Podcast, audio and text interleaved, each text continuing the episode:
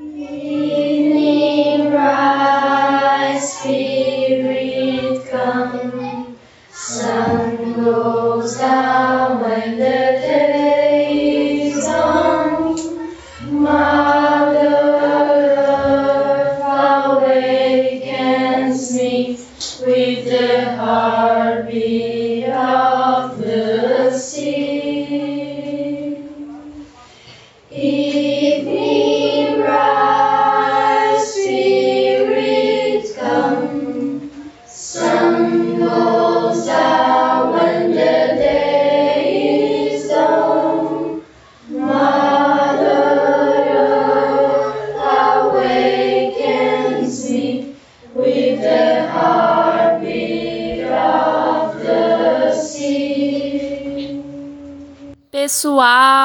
Sejam bem-vindos a mais um episódio. Estamos de retorno depois dessa pausa. Eu queria até me desculpar, mas é que às vezes essa correria do dia a dia é, acaba nos atrapalhando um pouquinho, né?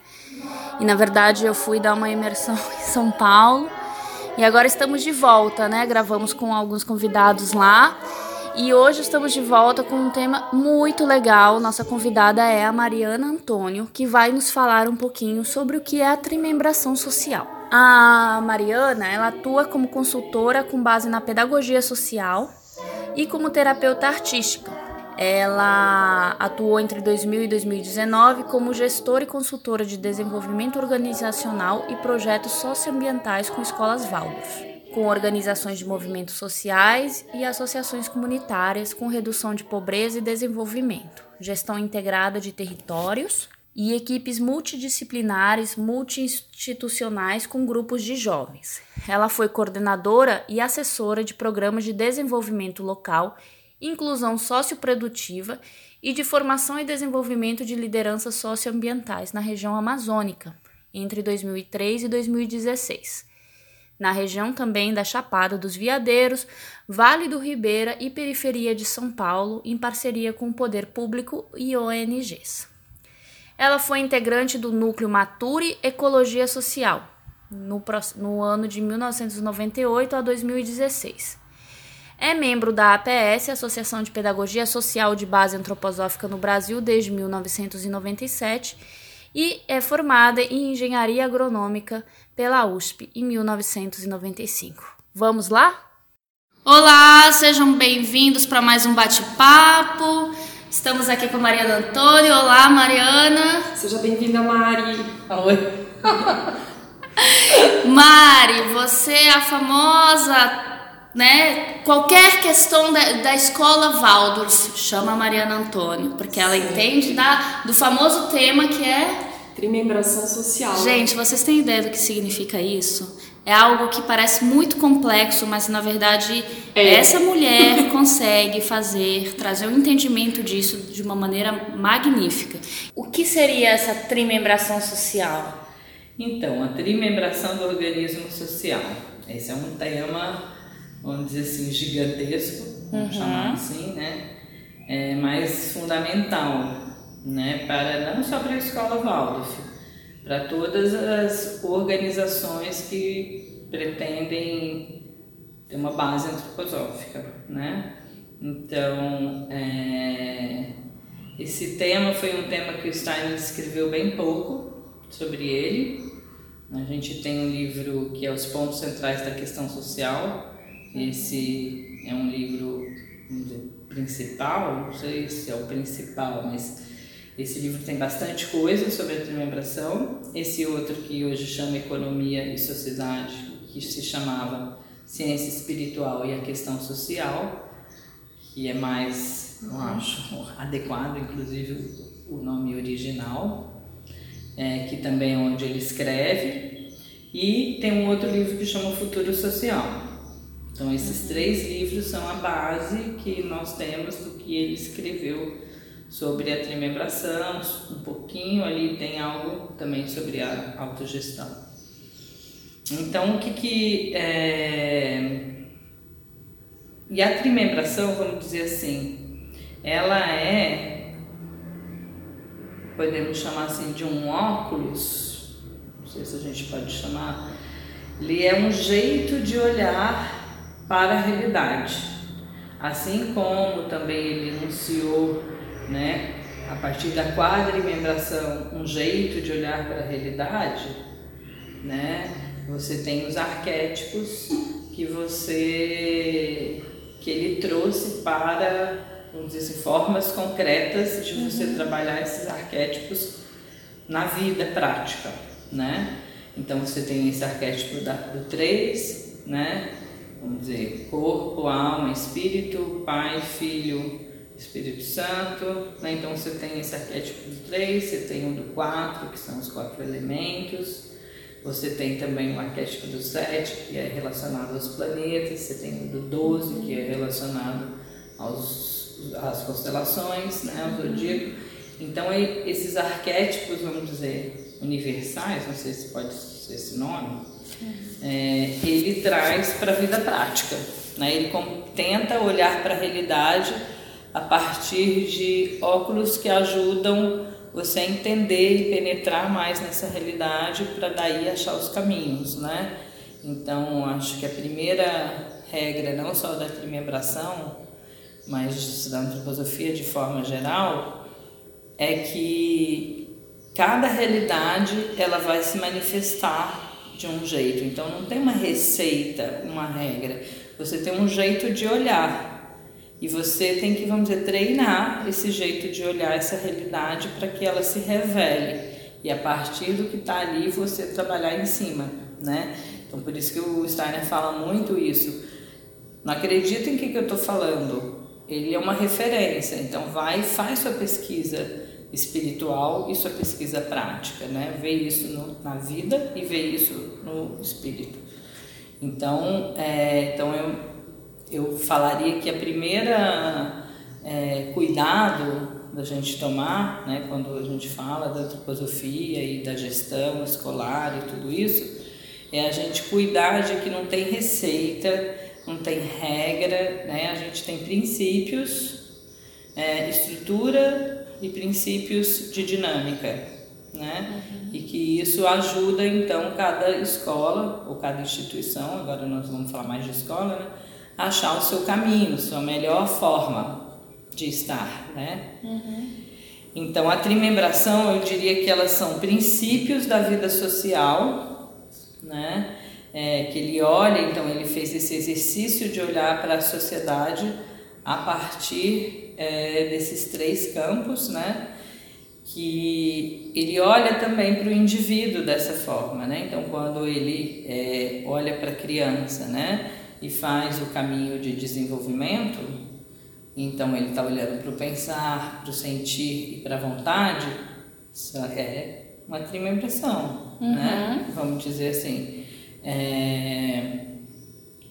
Então, nesse sentido, você, ele já tinha todo um caminho, né? Com esse arquétipo, olhando para o desenvolvimento das pessoas, né? E aí com isso ele começa então a olhar, vamos dizer, para a sociedade, para o mundo, né? Uhum. É, como essa humanidade se organiza, o que está aí na vida, né? Onde estão esses princípios, por exemplo, que eles que ele trazia da Revolução Francesa. Isso está na vida, onde, como, né? Ele tinha perguntas, né? No momento ali difícil né, da humanidade, da Primeira Guerra, né? Então vinham, imagino eu, perguntas bem dramáticas né, para as pessoas que estavam lidando ou nesse fluxo do desenvolvimento, né, de entender e de propor, essas pessoas se ocupavam muito porque era uma situação complexa né, que estavam vivendo. Então ele é, traz Primeiro, antes da trimembração, ele traz um, um enunciado que ele chama da dinâmica básica da vida social. Então, como que a gente vai olhar a sociedade, né? seja ela o planeta como um todo, seja ela o seu país, seja ela a sua cidade, seja ela a escola, a sua instituição, né? qualquer que seja essa sociedade, né? que agrupam pessoas com um objetivo, vamos dizer. É, então ele fala que as pessoas se relacionam como? Como que acontece esse social? O que, que é o social? Então, talvez essa seja a pergunta principal, né? A primeira. O que, que é o social? Então, o social é o que acontece entre duas pessoas, né? Entre dois grupos. Então, entre dois. Então, se a gente pensar uma imagem de uma cerca, por exemplo, é, a gente seria a madeira, né? E o que acontece entre essas duas madeiras ali, os fios da cerca, é o social. Uhum. Não sou eu, nem é você. É o entre nós. Então, esse entre é o social. E esse entre tem essa substância crística, né? Que então Cristo falava, quando tiver mais de dois reunidos em meu nome, eu ali estou. Então, no entre acontece também essa, o encontro, a substância crística, ela está ali onde ela vai atuar, né? Então ele começa a olhar para isso, né?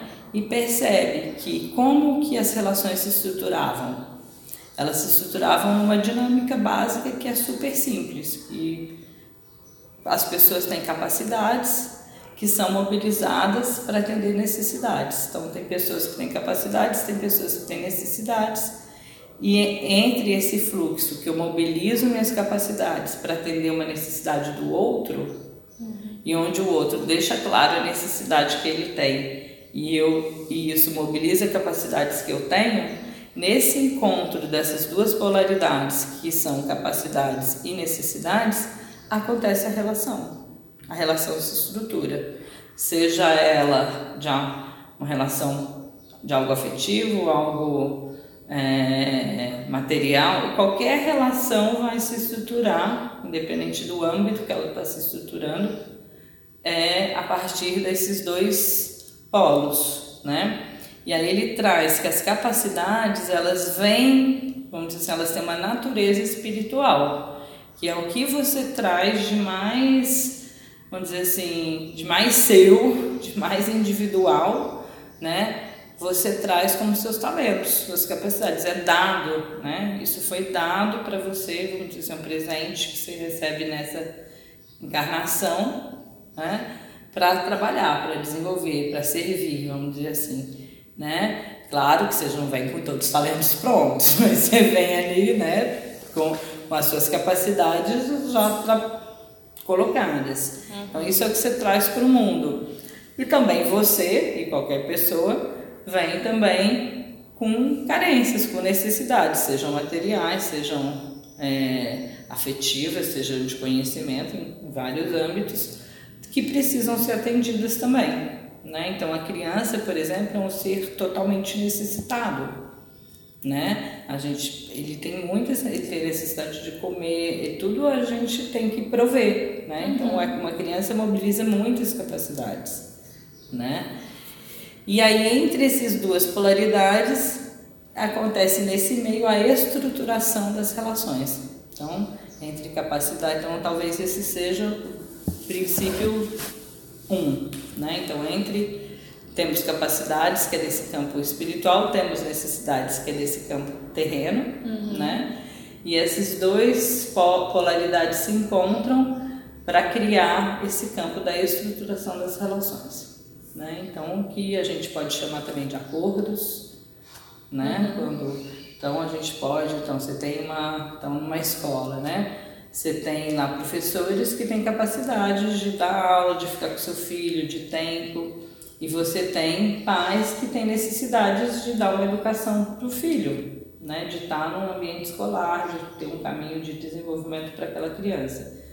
Então, entre essas capacidades, vamos dizer, de professores e necessidades do, da criança, mas através dos pais, tem um encontro. E aí, vamos, por exemplo, se estrutura uma iniciativa de uma escola uhum. né? Então, para a gente começar a perceber. Então, então, talvez esse seja o conceito básico, porque a partir disso ele começou a ver que então essa estruturação das relações, né, ela se dá em alguns âmbitos. Então, em termos da sociedade de modo geral, ele traz o organismo social como um todo, né, Então, como que ele vai olhar desse micro, vamos dizer, do indivíduo, das, né, para o social maior, do organismo social como humanidade, vamos dizer assim, a nossa sociedade. Ele, ele vê, então ele não, não é um enunciado teórico a trimembração, isso também é bastante importante.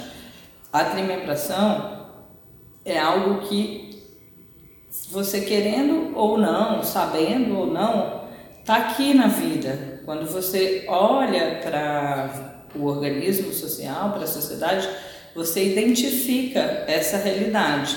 Então ela não é, isso eu acho importante também, não é um modelo teórico para ser implementado. Sim. A trimembração são princípios, né? é uma dinâmica social, ela não é uma estrutura, uma forma para ser implementada. Então esse é um equívoco grande que acontece né? Ah, não, precisamos implementar a trimembração na escola. Como assim, né? Isso não, é, não tem jeito de acontecer, uhum. né? Não é uma coisa que você tem lá uma estrutura trimembrada e vai enfiar numa instituição. Não tem jeito, porque ela não é uma estrutura. Ela não é um modelo teórico a ser seguido. Ela é uma dinâmica do organismo social. E como ela é uma dinâmica, ela tem princípios. Então, quanto mais esses princípios estão sendo, vamos dizer assim, tão claros e sendo trabalhados com consciência e buscados, vamos dizer, mais harmonia vai ter nessa dinâmica do organismo social. E aí, provavelmente, mais claro as estruturas, as formas vão ficando para cada instituição. Então, ele traz que na, nesse olhar trimembrado para o organismo social, que a gente tem um campo que ele enuncia como campo cultural espiritual, que é esse campo é, que tem a ver com as capacidades, né? Ele enuncia que tem no outro polo o campo econômico, que é esse campo que temos as necessidades, né?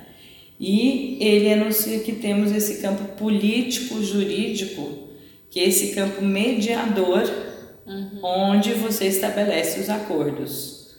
Para que, se você está numa num organismo social macro, né, como a sociedade de uma maneira geral, um país, por exemplo, você vai ter então instituições que são desse campo cultural, espiritual, educacional, que tem uma tarefa que tem objetivos desse campo. Então aqui a gente encontra as escolas, as, a parte da cultura, das artes, da saúde, né? Então são, é esse campo onde ele não tem um produto físico, material, você não produz produto, você produz, vamos dizer assim, cultura, né? Você produz o campo espiritual, vamos dizer, né? Então, que é esse, essa esfera que ele chama de espiritual cultural. A escola é uma instituição que tem esta natureza. Então, eu acho que isso é a primeira coisa. Aí a gente tem um outro âmbito, né, que ele fala que é esse âmbito econômico, esse âmbito onde tem os recursos físicos concretos da natureza são transformados em produtos. Uhum. Né? E, então, esse é o âmbito que ele chama do âmbito econômico, que é, é ligado à questão dos recursos concretos, físicos, que a gente transforma em produtos e disponibiliza para quem tem necessidade. Então, sei lá, agricultura está aqui nesse campo, é uma fábrica de sapato está aqui nesse campo, né? Que são então tem alguém ali produzindo que alguém precisa vestir um sapato para andar, por exemplo, precisamos comer, né? Todo mundo não produz tudo hoje, né? Em outras épocas foi, foi diferente. E tem esse campo, vamos dizer assim, na sociedade, que é o campo mediador, que ele chama de jurídico político, porque é o campo das leis que vão reger como aquela sociedade quer ser, né? Então, por exemplo, uma sociedade onde a Constituição feita, por exemplo, em 88, 89, né? Ela é, vamos dizer assim, um grande acordo nacional do Brasil, desse organismo social. Então, o que foi definido ali, o que são direitos e deveres, esse é o campo político é, jurídico. Então, o que, que ele fala? Que cada campo, âmbito desse na sociedade tem princípios ou tem leis que regem esse campo. E que a saúde social é tão mais saudável, né, tão mais positiva quanto esses princípios, essas leis de cada campo estiverem atuando no próprio campo, no lugar do que ele é da natureza dele. E ele fala que naquele momento, né, lá da guerra, ele fala que ele enxergava exatamente isso, que os princípios, essas leis de cada campo estavam sendo, vamos dizer assim, inconscientemente, né, usados ou aplicados, né, usados né, esses princípios, por exemplo, do campo econômico estavam sendo aplicados para o campo político é, jurídico e para o campo é, cultural. Então, isso vai trazendo distorções do funcionamento e vai trazendo doenças, no caso, doenças sociais. Né? Então, a questão da desigualdade, todas as doenças que a gente vê na humanidade, no ponto de vista do Steiner, tem a ver com as leis de cada campo desse não estar tá sendo é, aplicadas conforme a natureza dela, do campo. Então ele fala que no campo cultural, espiritual, que é esse campo onde a sua capacidade vai fluir para o mundo, né? Então são essas é, instituições onde as capacidades das pessoas elas vão servir a uma necessidade também desse campo cultural espiritual. Então veja bem, isso é muito importante, porque é aí que está, no meu ponto de vista, né, o enrosco do negócio, que é você tem instituições dessas várias naturezas. Então você tem, por exemplo, o governo, ele é da natureza lá jurídico-político. Você tem uma escola, um hospital, é dessa natureza cultural e espiritual. Você tem uma fábrica de sapatos, é, uma fábrica de óleo é nesse campo, uma fábrica de remédios é nesse campo é, econômico. Uhum. Então você tem instituições com todas essas naturezas, mas dentro de cada âmbito desse, a dinâmica social, que é a trimembração de novo, acontece ali. Então você não tem que, no âmbito cultural e espiritual, vai acontecer capacidades, acordos e necessidades. Só que é neste âmbito. Então, alguém que está no âmbito da, de uma escola tem ali dentro capacidades, que são os professores, tem necessidades, que são os alunos com os pais, né? São que tipo de necessidade? São necessidades do campo cultural e espiritual, de aprender, né, de se educar. E a gente vai estabelecer acordos neste âmbito, que é diferente quando eu vou ali no âmbito econômico então, eu tenho uma fábrica de sapato e eu tenho que comprar um sapato para eu andar, uma necessidade. A gente vai estabelecer acordos também. O preço, por exemplo, uhum. onde vende. Né? Então, o 3 está dentro de cada âmbito desse 3 grandão também. Então, isso é importante para a gente não se confundir e não achar que, então, tá, que acontece em muitas escolas, né, esse equívoco de o então, aqui na escola, o econômico é o pai, porque ele que tem a necessidade, ele que vai trazer o dinheiro.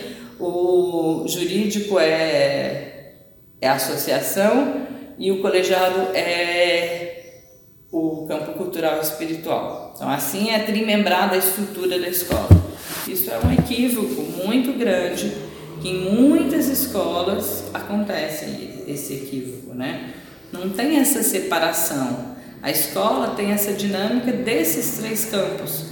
Ela tem a dinâmica cultural e espiritual, que é essa dinâmica com base aí no pedagógico. Ela tem a dinâmica dos acordos entre tudo e tem uma dinâmica também do fluxo econômico. O pedagógico também precisa de material, precisa de giz, precisa de tinta, né? Uhum. Entende? Então é meio tudo, tá em tudo. E o que ele fala de importante é que Nesse campo espiritual cultural, a gente precisa preservar a liberdade como princípio. Porque como é, tem a ver com a capacidade, com esse potencial criativo de cada um, com que ele traz, com o talento que ele traz no mundo, isso é livre. Para você é uma coisa, para mim é outra. Não precisamos ser tudo igual nesse campo. Nesse campo você tem que poder se manifestar e eu tenho que poder me manifestar na minha autenticidade, do meu que é único que eu trago para o mundo. Então eu tenho que ter essa liberdade da ação. Então a educação ela também deveria ser livre, cada um poder escolher que tipo de educação dentro dos meus valores, né? E hoje o que, que a gente vê? O campo jurídico-político, que é o campo do Estado, por exemplo, atuando na educação, dizendo como tem que ser, quantos dias, qual o currículo, onde você tem que chegar, né? Então assim, a gente, então isso é uma distorção. Aí eu não deixo livre esse campo, entende? Então eu tenho aqui no campo jurídico político o princípio da igualdade ou da equidade, né? Da igualdade porque todo mundo tem direitos e deveres. Então lá na Constituição, então o que, que o Estado tem que cuidar? De que todo mundo tem acesso à educação de qualidade. Uhum. E livre, porque também na nossa Constituição fala que tem que ser livre, o pensar livre, ele fala, né? Então é isso que ele tem que cuidar, mas dizer quantos dias vai ter, se tem que ser assim assado, ele pode dizer um, uma matéria geral, né? Que você tem que ter isso, ele pode regular, vamos dizer, ele regula, mas ele não tem que te limitar, entendeu? Te enquadrar. Que aí ele está ferindo a sua liberdade desse campo, por exemplo, de uma instituição educacional. E no campo econômico, ele fala que o princípio, então, o princípio no campo jurídico-político é da igualdade. Todos temos deveres e direitos iguais. E o Estado, no caso, o governo, né, em termos do organismo social, tem essa função de regular para que isso seja em todos os âmbitos definidos no grande acordo, que no caso nosso é a Constituição e as leis, sejam cumpridos, né? Uhum. E o campo econômico tem o princípio da fraternidade. Então, eu atendo uma necessidade sua. Então, eu sou fraterno, não estou olhando só para mim. Uhum. Né? Não estou olhando só para as minhas necessidades. Então, não vou só fazer bota, eu ando na roça olhada. Não, você anda na cidade, a calorenta vai ter uma sandália também, entendeu? Então, são necessidades diferentes. E eu com a minha capacidade de produzir sapato, eu, eu sei produzir sapato, então eu posso atender as necessidades de outros, não só a minha. Então isso é fraternidade no campo econômico, uhum. né? É o princípio que deve é, atuar ali. Então quando eu é, também, por exemplo, levo esse princípio da fraternidade para as outras esferas, também bagunça lá Entende? Então, é, se eu levo para a esfera jurídica, política, por exemplo, o princípio da fraternidade, então eu vou favorecer quem? Só meus pares. Entende? Eu começo a discriminar, a ter preconceitos, né? Então, se eu levo o princípio da liberdade para o campo também, é, vamos dizer, social, político, né? então aqui pode tudo. Pode tudo dentro do que eu acho que é certo, entendeu? E aí vira uma anarquia, vira um caos também. Então você começa a ter distorções dessas energias, vamos dizer, desses princípios nessas esferas e que vão causando as doenças sociais. Em termos do organismo social, ele fala muitas coisas, né? Mas vamos dizer, resumir um resumo mais geral para ter uma imagem seria isso. Uhum. Quando daí a gente parte para o micro e vai olhar para a escola, né? Então, como que é isso numa escola? Então, primeiro é isso, lembrar que a escola é da, dessa natureza, desse campo é, educacional, cultural espiritual. Né? E esses três princípios, conforme que ele, os processos que estão acontecendo, vão atuar. Então, quando a gente estiver falando de questões econômicas, né? De, por exemplo, do material para o pedagógico. Uhum. Então, eu posso aqui atuar com a fraternidade. Então, se você, professora tal, pede 30 coisas e a outra pede 30 coisas e a outra pede 30 coisas, nós não temos capacidades para todas essas coisas. Então, como que a gente, o princípio da fraternidade pode atuar?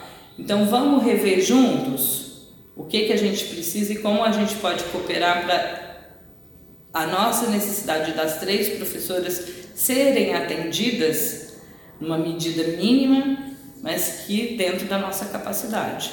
Muitas vezes o que a gente faz é atender essas necessidades no campo fraterno, ou usando a igualdade, então vamos repartir para todo mundo, nem sempre é o caso, né?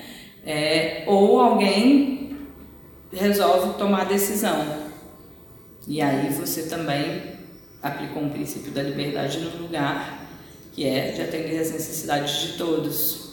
É isso que eu ia te perguntar, Mari. É, tendo em vista todo esse conteúdo rico que tu acabou de nos pincelar, que eu sei que é muito mais profundo, quais são os desafios de uma escola associativa, né, das escolas Waldorf no geral, né, é, que elas passam hoje em dia, né? Então, no meu ponto de vista é, primeiro, sair desse como que a gente pode chamar dessa caixinha, né, dessa amarra que, que não sei da onde que veio isso, de que a trimembração é um conceito teórico a ser aplicado e implementado, né? Eu acho que primeiro sair disso. Não, a trimembração é uma dinâmica que acontece na escola também e que a gente precisa, vamos dizer assim, o Steiner, ele fala nesse livro dos pontos centrais da atenção social, ele fala um pouco da motivação dele de criar a escola Waldorf e por que criar a escola desse jeito. Então, para além da questão pedagógica de criar uma escola que tenha um pensar livre, porque ele diz o seguinte: essa doença do organismo social, ela só vai poder ter saídas quando tiverem olhares novos para ela. Então, nós fomos criados dentro de uma educação super ideológica, vamos dizer. Então, sei lá, você estudou a história do Brasil assim, assado, tá, tá, tá. então você vai ver o mundo com aquele, que você, com aquele conteúdo. Então, ele fala que se você cria um pensar vivo, um pensar livre, que as pessoas aprendam a olhar a realidade, né, dessa forma que o Goethe trouxe, que ele, que ele que é essa observação goetianística. Né? Que é essa né? observação fenomenológica da vida, né? Não tem uma regra, você vai aprender a olhar a vida, olhar a realidade, sem o juízo, né? sem o julgamento, como é, para você partir dela, do que é real, não da sua viagem, da sua idealização, das suas crenças, não, olhar real e deixar essa realidade te falar e te contar coisas, né? Ele, isso ele chama do pensar vivo, então, ele, então, para além dessa pedagogia que traz esse pensar vivo, para poder ter outros olhares para o mundo, para achar outras saídas, outras soluções, então isso é interessante. Ele não traz nenhuma saída, nenhuma solução. Ele traz o processo e o princípio. E aí cada um se vira, porque cada época vai ser uma época, cada situação, uma situação, cada coisa vai pedir uma ação diferente. Mas para isso precisam aprender a olhar. E para olhar precisa aprender a se pensar vivo. Então, e, e, aí a pedagogia né, que ele traz é uma pedagogia, vamos dizer assim, curativa nesse sentido, que trabalha o pensar livre, trabalha esse, esse pensar vivo, né? Esse pensar vivo precisa de estar atrelado ao coração, ao sentir, precisa esse pensar vivo permear a vontade, né? A ação das pessoas. Então, isso é, vamos dizer, o que ele traz pedagogicamente. E aí ele fala assim: bom, mas só uma pedagogia nesse mundo não vai ser suficiente. Os adultos que hoje estão precisam começar a experimentar coisas diferentes, a criar nova substância, nova forma social de se relacionar. Então ele pega a forma associativa do campo econômico e traz como uma forma importante para a escola se desenvolver enquanto comunidade.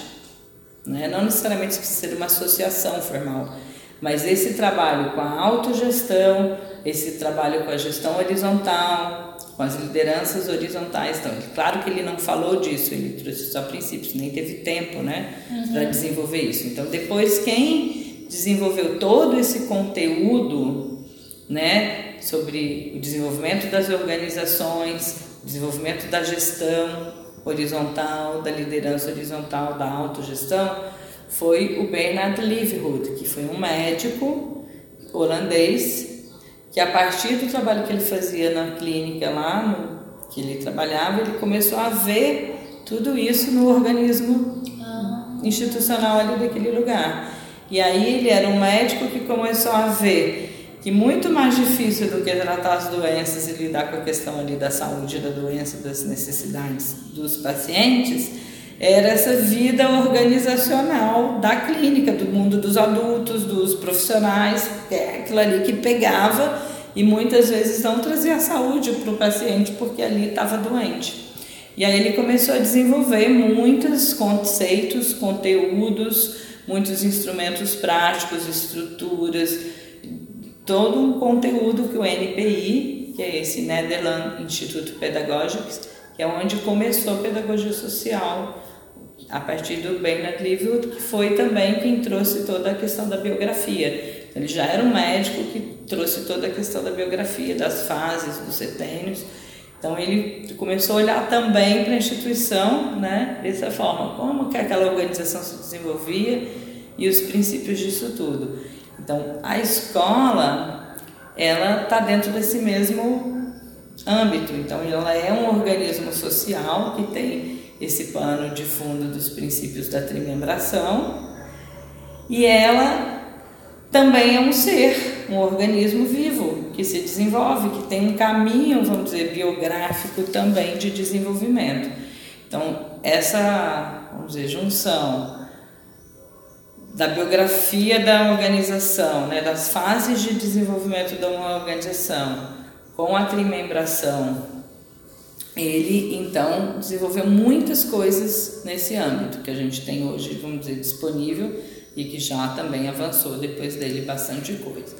Então, o desafio da escola hoje é então sair desse quadradinho, eu, eu percebo, olhar com mais menos julgamento, menos idealização, menos crenças, menos é, quadradinhos e tentar, vamos dizer, penetrar na realidade daquele ser. Quem é aquele ser?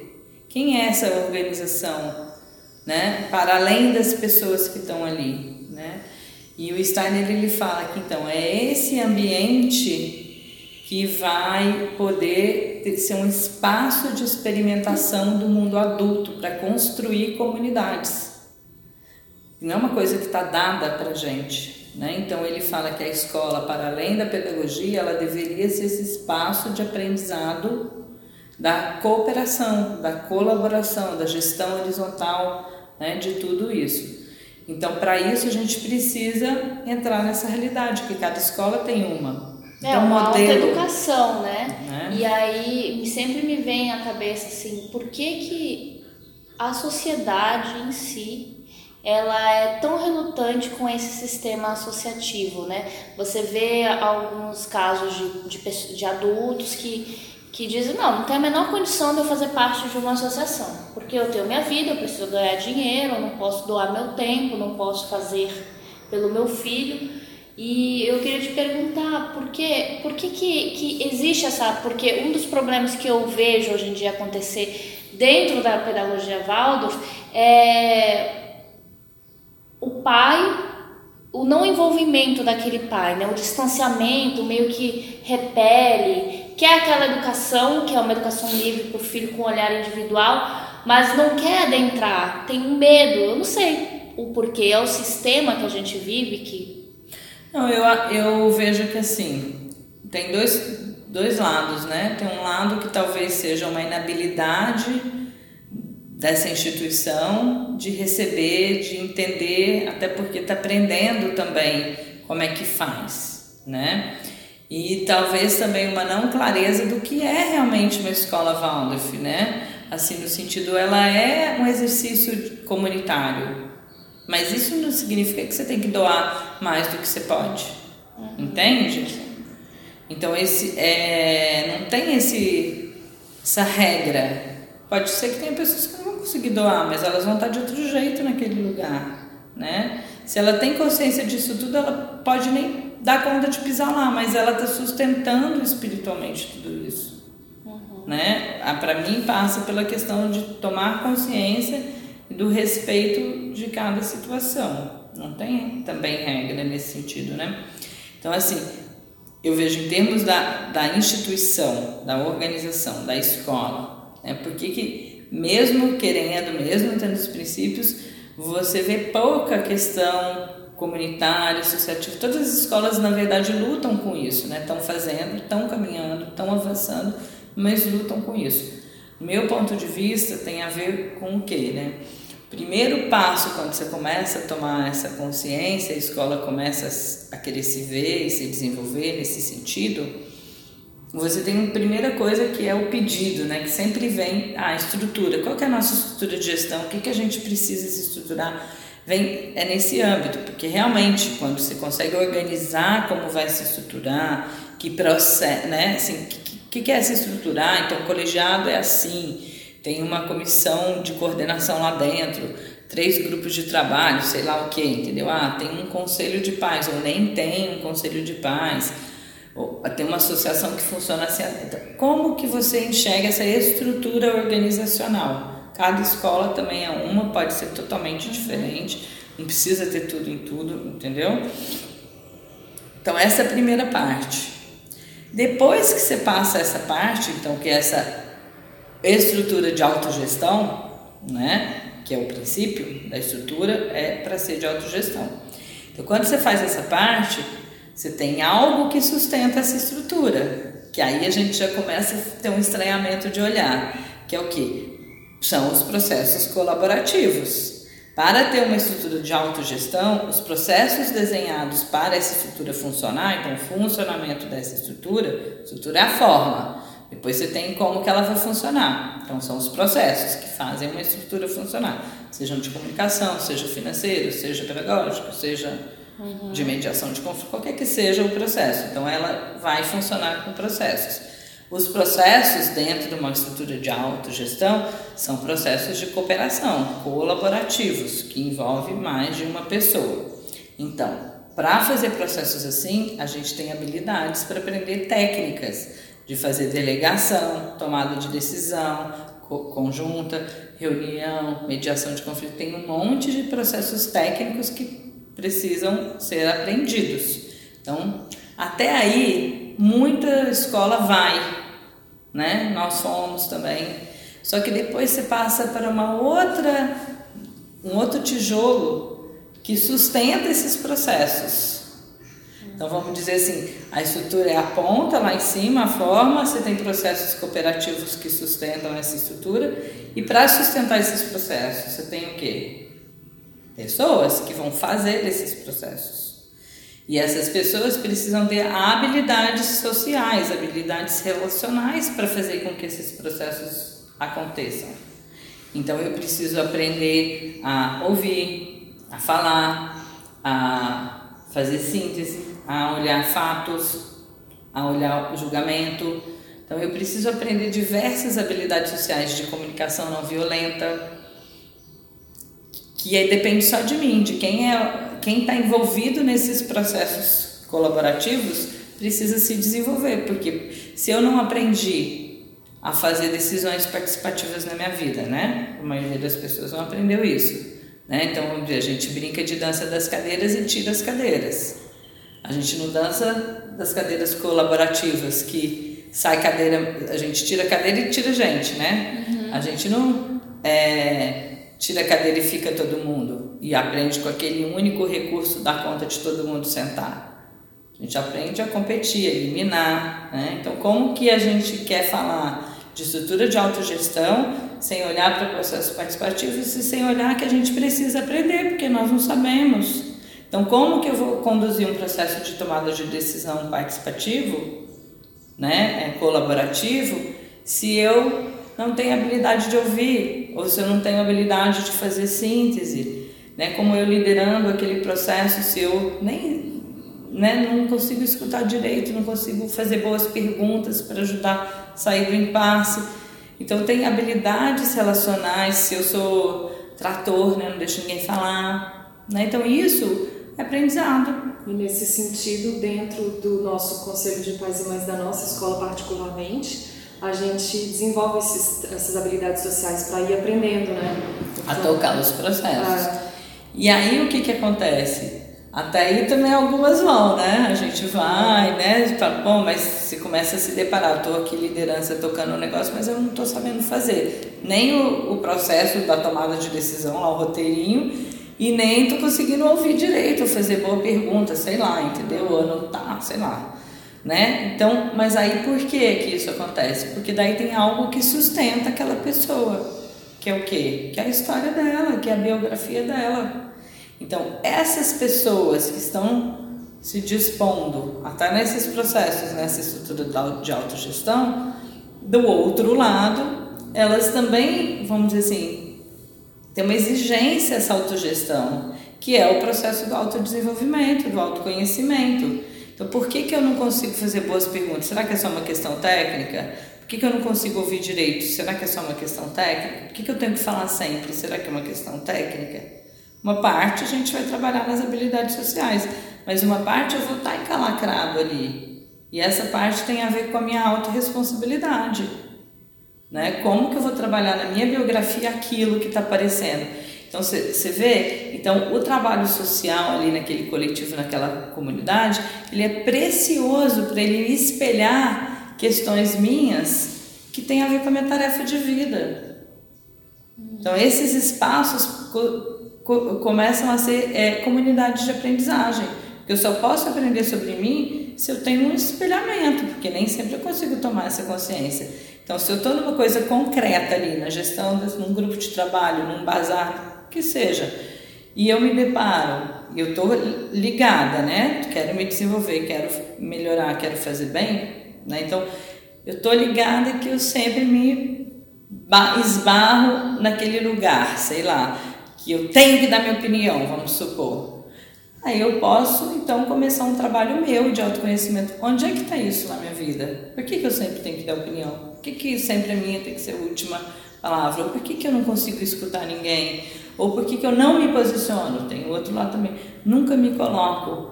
Onde tem isso? Ah, daí vai ter que entrar na sua própria biografia, no seu trabalho de autodesenvolvimento. Por isso que é bonito, entendeu? É um processo terapêutico, né? né? Aí você vai ter que fazer o seu trabalho. É. Então, a escola pode estruturar esses, esses espaços de aprendizagem, mas na medida que isso não é tão fácil de fazer, cada um que está ali participando tem que estar tá ligado que vai precisar de fazer, porque vai bater. Então, quando você me perguntar, o pai tem medo?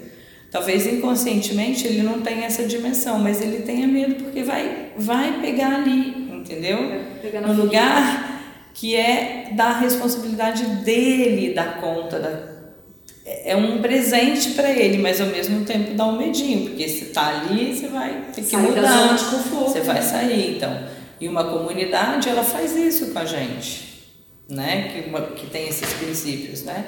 da autogestão, do trabalho conjunto, tudo isso. Só que para um pai, ou mesmo um professor, porque é igual, entendeu? Um pai que chega, um professor que chega, o caminho é igual. Ele está chegando. Ele pode ser professor 30 anos, Waldorf, em outro lugar, mas vai ele está chegando naquele contexto, vai ser diferente, né? Então você tem um caminho que é esse caminho espiritual, você tem um caminho que é esse social e um caminho do trabalho que é trimembrado de novo.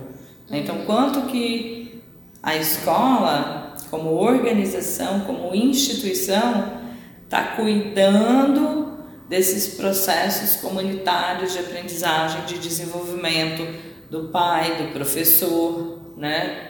Por isso que a maioria dos entrevistados, dos nossos convidados, falam isso, que principalmente quando é professor, né? Que eles aprendem muito mais com com as crianças, no caso, né, com os alunos, do que eles doam. Porque, justamente porque a gente precisa estar tá se desenvolvendo para dar conta desse organismo social, senão a gente não, não vai, né? E, e realmente esse passo mexe, né? Eu, por experiência própria, posso dizer o tanto que eu desenvolvi desde o ano passado, que foi quando eu realmente entrei para esse ano, é, os saltos que deram, tanto em termos sociais quanto pessoais, né? É, e aí a gente pensa, né? Tem esse caminho, né? Então, tem o, desenvolvimento das habilidades, vamos dizer, conceituais, que é esse caminho aí do espírito, que é entender da pedagogia, entender da escola, entender do associativismo, né? Tem esse lado né? E como eu faço o meu caminho do, do meu autodesenvolvimento, da minha autoeducação, né? Tem o lado, como é que essa escola, né? Como que eu trabalho nessa escola, vou trabalhar no bazar, no grupo de trabalho qual, YZ, seja professor, seja pai, né? E como que eu trilho esse caminho cooperativo, né? Como que eu aprendo sobre as minhas habilidades sociais nas relações. Eu posso dizer então, a gente pode concluir que o desafio é tentar manter cada é, organismo no seu lugar, sem, sem fazer um transitar no outro, porque a bagunça acontece aí, né? Quando o cultural, quando o cultural quer, é, entra no, no jurídico. Mas como, dá um exemplo concreto que você estava dizendo, ah, de repente você quer botar liberdade, a liberdade que tem no cultural, no jurídico, não funciona? Sim, mas como é isso na escola, só para entender? Então, aí de repente, quando a gente tem essa, essa trimembração na, na escola e tenta colocar uma liberdade né, justamente dentro do jurídico da escola, não vai funcionar. O desafio seria cada um Mas o que, que é o jurídico da escola para você? Só para ver, eu acho que você está indo pelo caminho que não é. Fala aí. O jurídico da escola é a parte das, das regras, né? De ter que é, cumprir as regras que a escola estabelece, pagar mensalidade, é, chegar no horário certo, é, as regras que uma escola tem em geral, assim. Então, mas de, de tudo, né? Entende? Por exemplo, lá no colegiado, eles têm acordos lá, uhum. também é um campo jurídico. Uhum. Pode faltar, pode tirar férias quando quiser, entendeu? Também é um campo jurídico. Sim, mas aí. Não tem essa divisão, que você, entendeu? Na realidade, essa é divisão não aparece, ela não existe. Uhum. Ela é uma divisão didática para você conseguir enxergar a sua realidade melhor, para você ver onde é que está distorcido, entendeu? Porque o tempo inteiro vai estar tá acontecendo essas três coisas. Então, quanto mais, por exemplo, ah, que acontece também muito em escola, isso também é outro ponto que você falou, o que a escola tem que fazer? Então, tem muitas necessidades das escolas, certo? Tem muitas capacidades das escolas, certo? O que, que acontece? Às vezes, a pessoa quer muito participar, mas o espaço que tem ali da participação dela, ela não tem a capacidade para aquilo. Então, sei lá, a comissão financeira precisa de três membros, vamos supor. Então vai para lá pessoas que não têm habilidade técnica com número. Isso é a morte de uma escola e acontece na maioria das escolas. Para você fazer uma delegação dentro de uma autogestão, ela funciona com delegações de responsabilidades, que depois voltam em termos de prestação de contas. Então foi delegado para mim a comissão financeira funcionar, fazer o orçamento, sei lá o quê né? ou foi delegado a coordenação pedagógica. Eu preciso ter cacife, vamos dizer, eu preciso ter capacidade para assumir essa delegação. Eu preciso entregar resultado, entende? Seja pedagógico, seja financeiro. Então, o que acontece muito nas escolas é que fica na boa vontade, independente se é pai ou professor. Lá também no colegiado, ah, quem vai assumir, vamos supor, a comissão financeira pelo colegiado? Vai alguém que não tem nenhuma relação com o número. Não vai avançar, porque você precisa da capacidade para aquele trabalho ser feito. Entende? Então, ah, mas tem ninguém que entende número? Ah, com certeza tem, sempre tem. E nesse, numa situação dessa é melhor deixar sem do que botar uma pessoa que, não entende nada. Ou melhor, por alguém que entende um pouco, entendeu? Que tem a vontade, é, mas precisa ter a capacidade. Não adianta você botar alguém que não gosta de fazer conta numa comissão financeira, que não gosta de matemática, vamos supor assim, bem no grosseiro. Uhum. Entendeu? Tem um, um mínimo. Então você vai botar alguém para pintar que não sabe pintar. Então aí depois tem que refazer. Entende? Então esse é tipo um exemplo meio ridículo, mas você vai pôr alguém na coordenação pedagógica, por exemplo, que não tem estrada pedagógica dentro da pedagogia Waldorf. Como que a pessoa vai coordenar? Sim. Entende? Você precisa de uma capacidade técnica para fazer o trabalho. Associativo, autogestão. Não é porque é associativo, autogestão, todo mundo pode fazer tudo. Uhum. Isso é um equívoco das escolas também, e das, dos professores e dos pais. E daí, mas aí também a pessoa tem que se ligar nisso, porque ou quem está recebendo a, a demanda deve falar. Não. Então, aí a gente precisa, voltamos lá nos processos, a gente precisa ter processos de delegação bem estruturados. Então, se eles são bem estruturados, já é um critério ter capacidade técnica para aquilo, uhum. para aquele grupo de trabalho. Aí você pode chegar, ah, mas daí ninguém, não achou ninguém. Então vamos olhar para isso, o que, que isso revela? O que, que isso quer dizer? Não vamos tampar o sol com peneira e botar alguém que quer. Entendeu? Pela boa vontade. O que, que isso revela? Talvez a gente não está pronto para ter essa estrutura que a gente quis. Uhum. Vamos voltar um passinho para trás, entendeu? Vamos pensar outra forma, outra coisa criativa. É uma forma muito mais consciente né, de desenvolver é, né? A antroposofia tem a ver com tomada de consciência. E Mari, o que, que é essa famosa eleição sociocrática? A eleição sociocrática, a sociocracia é uma ciência dentro da administração, não é da antroposofia, né? E a antroposofia, lá o Liverwood pegou, vamos dizer assim, essa inspiração, pegou essa forma que já existe no mundo da administração, porque no mundo da administração também tem empresas de autogestão. É, tem estudos hoje sobre autogestão e, por incrível que pareça, a primeira proposta de autogestão é da Escola Waldorf. E a Escola Waldorf hoje não aparece lá na lista das instituições de autogestão do mundo, assim, mais que estão dando conta, entendeu? Uhum. Então, você pensar isso, né? Então, esse mundo empresarial lá em 1960, quando o Liefeld começou todo o trabalho, já fazia sociocracia entendeu? Dentro das ciências da administração. Então, ele trouxe essa forma, que é uma forma o quê? Que é uma forma que ela que tem a ver com os princípios que a gente trabalha, da consciência, do posicionamento e de olhar para a situação. Então, uma forma que ela nem é, é votação, que tipo ganha a maioria e aí a minoria ficou arrasada e não vai e está fora, você está numa comunidade de desenvolvimento, né? numa comunidade escolar, de aprendizagem. E aí você vai votar, então quem não foi contemplado, o que, que faz com aquilo? Faz com essas pessoas que não votaram? Uhum. Vão ficar insatisfeitos? Como assim? Né? Então, consenso. É possível a gente realmente ter todo mundo a mesma opinião sobre uma coisa, chegar nesse lugar, tá todo 100% satisfeito, também não tem jeito, né? Na realidade isso não se comprova, né? Então, o que, que a sociografia faz? Ela é com base em argumentos. Então você faz o seu posicionamento. Então, primeiro a gente precisa ter bem claro o que, que a gente está olhando, né? Então, o que, que a gente está votando o quê?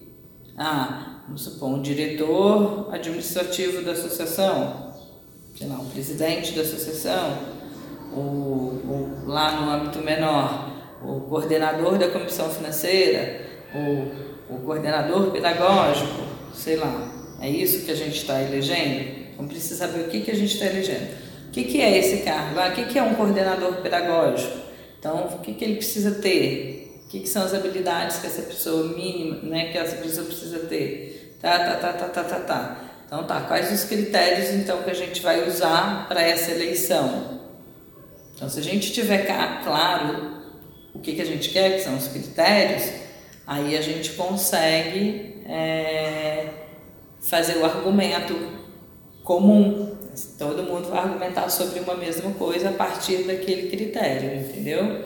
Então vamos supor que ah, o coordenador pedagógico, nosso critério ele ter habilidades relacionais 10 anos na pedagogia Waldorf e está, sei lá, é, participando da federação do fórum de formação, sei lá o que, entendeu? Então tá, dentre as pessoas, quem tem mais, quem atende mais essas condições. Então cada um vai colocar e dizer por quê.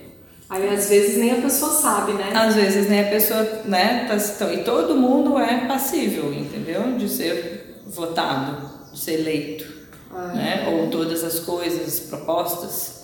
Que pode não ser eleição de pessoa, né? Pode ser outra coisa. E mesmo tá que a pessoa não seja. Escolhendo, né? Mesmo que a pessoa não seja eleita, também é legal que rolou no nosso. um, um dos anos, que eu não lembro qual foi, da minha turma, de ter uma eleição assim para representante. E eu lembro que eu não fui eleita representante, mas alguém falou uma característica minha que eu nem me ligava que eu tinha. Aí eu saí de lá com aquilo, falei, pô, que massa. É. E assim, aí no fim da eleição sociocrática, a pessoa, ela pode se posicionar, se aceita ou não. E aí ela vai falar o argumento dela. Então, se ela não aceitou, vai fazer uma nova rodada, uhum. né? E depois também da primeira rodada que você ouviu todo mundo argumentando, você pode querer mudar o seu posicionamento. Pô, eu não sabia daquele tanto de coisa, então vou mudar. Vou ter uma rodada que te dá essa chance de mudar seu posicionamento depois que você ouviu todos os argumentos, que você conheceu melhor a situação. E de repente né? até de aceitar. E de repente não deu para chegar num lugar, porque não tem ninguém aqui que atende. Então a gente também entende, e é só que isso, esse lugar a gente não dá conta, entendeu? De chegar no lugar e falar, não, não damos conta, não temos ninguém, gente. Sempre vão querer sair com alguém. Sempre a gente vai sair com alguém. A gente tem essa noia. Acho que a gente. Por quê? Aí você tem que lidar com uma coisa totalmente inusitada, né? Não tem. E aí? A associação fica sem presidente, por exemplo. A coordenação pedagógica, é, o colegiado fica sem líder, sem. Ah, às vezes tem que ficar para a gente olhar para aquela questão, para aquela situação e como nós vamos resolver. Então pode ser que, por exemplo, numa eleição a gente se dê conta que não tem ninguém na escola disponível, né? Pode ter alguém, mas disponível que entenda da parte financeira. Como a gente vai lidar com isso? Enfiar qualquer pessoa? Pode ter várias formas criativas de lidar com isso. Até contratar alguém que entende. Entende? Uhum. Mas então, você não tem ninguém com 10 anos, estou chutando, tá? Ninguém que atendeu os critérios lá para ser o líder da coordenação pedagógica do colegiado. Aí você vai por qualquer um, ou, ou, ou, ou quem quis. Geralmente a gente acaba indo para quem quis, né? Não, vamos olhar para isso. O que, que isso revela? Bom, talvez a gente precise de um reforço pedagógico. Como a gente vai fazer isso? Como a gente vai lidar com isso? Pode ser desde uma formação continuada até chamar alguém mais das antigas para ficar um, dois anos, sei lá, entendeu? Uhum. Tem muitas formas de sair do problema, criativas.